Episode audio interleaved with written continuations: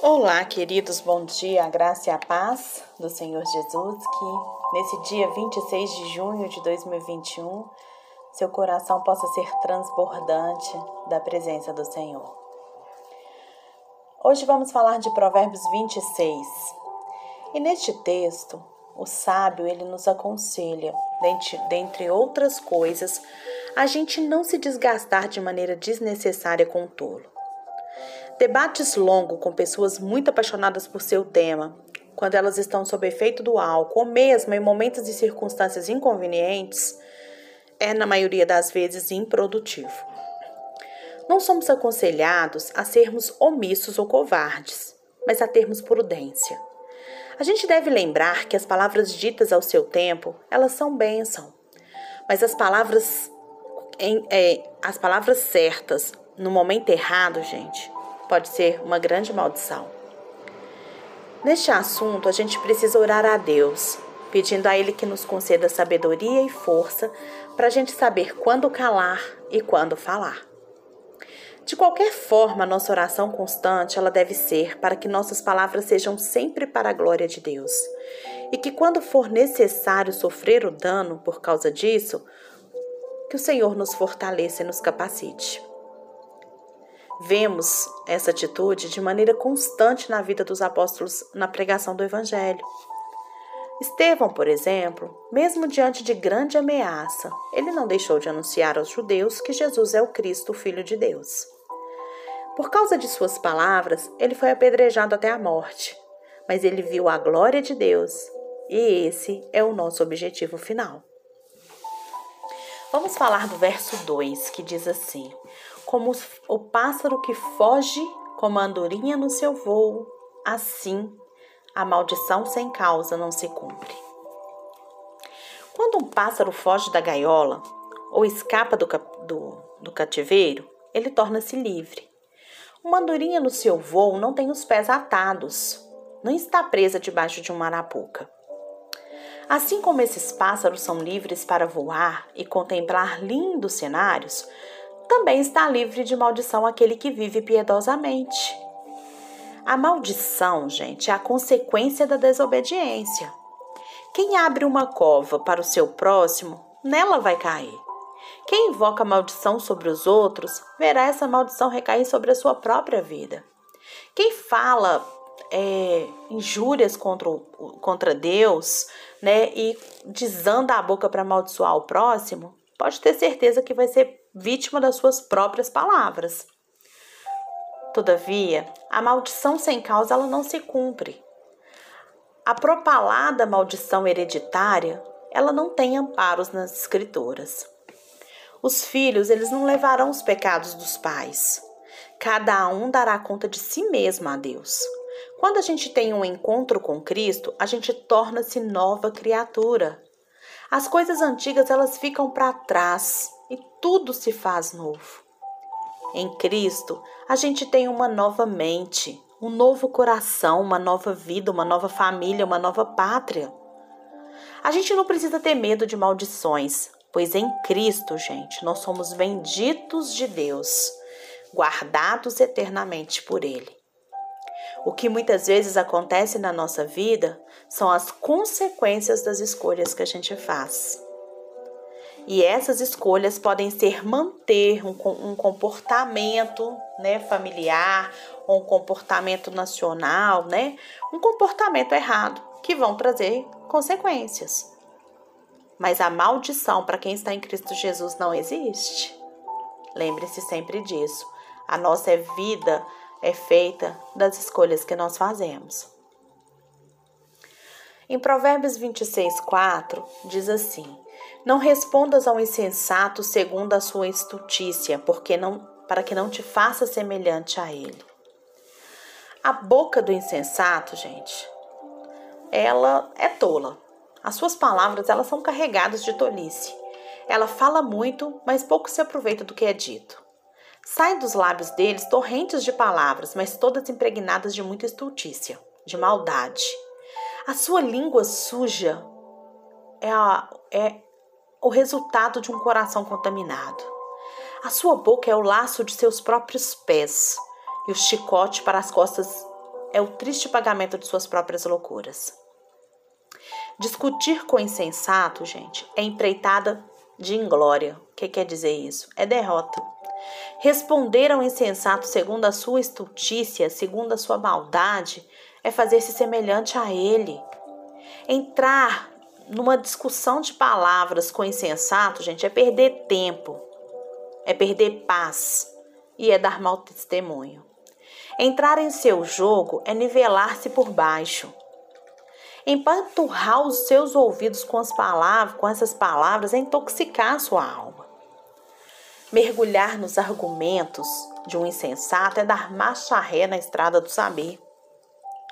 Discutir razões com o insensato é correr risco de perder o equilíbrio e a própria razão. Cuidado, hein? Responder ao insensato segundo a sua cosmovisão desfigurada pela cegueira moral e espiritual é perda de tempo e de testemunho. Você quer poupar a sua alma de sofrimento? Quer mesmo? Para de discutir com o insensato. Você quer andar pelos caminhos da sabedoria? Não responda ao insensato segundo a sua estultícia. Você quer viver em paz? Afaste os seus pés do caminho do insensato. Gente, é perda de tempo. É perder tempo tentar provar as coisas para uma pessoa que não quer entender. Procure outras formas de agir. Tem palavras que falam muito mais alto, tem atitudes que falam muito mais alto do que palavras. No verso 26, capítulo 26, verso 5, fala assim: Ao insensato responde segundo a sua estultícia, para que não seja ele sábio aos seus próprios olhos. À primeira vista, esse versículo parece estar em total contradição com o anterior, não é verdade? Você não deve responder ao insensato segundo a sua estultícia, para que ele não se torne, para que não se torne semelhante a ele. Você deve responder ao insensato segundo a sua estultícia, para que ele não seja sábio aos seus próprios olhos.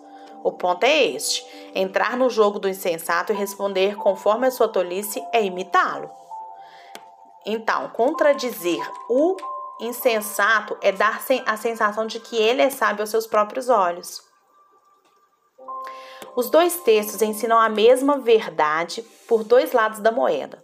Como o insensato não, com o insensato, gente, a gente não argumenta, pois ele gosta de discutir ideias, mas não de aprender. Ele gosta de expor sua visão tola e míope, né? Mas ele não gosta de aprender a sabedoria. Ele gosta de ficar no campo da discussão, mas jamais se dispõe a entrar na arena da ação. O insensato se olha no espelho e não vê os seus defeitos, ele enxerga apenas as suas supostas virtudes. Ele discute suas ideias e não vê suas contradições, apenas suas supostas coerências. Ele encara as palavras lúcidas do sábio apenas como um punhado de ameaças à sua fortaleza de palha. palha. O insensato, ele vê, mas ele não enxerga, ele escuta, mas ele não ouve, ele estuda, mas ele não aprende.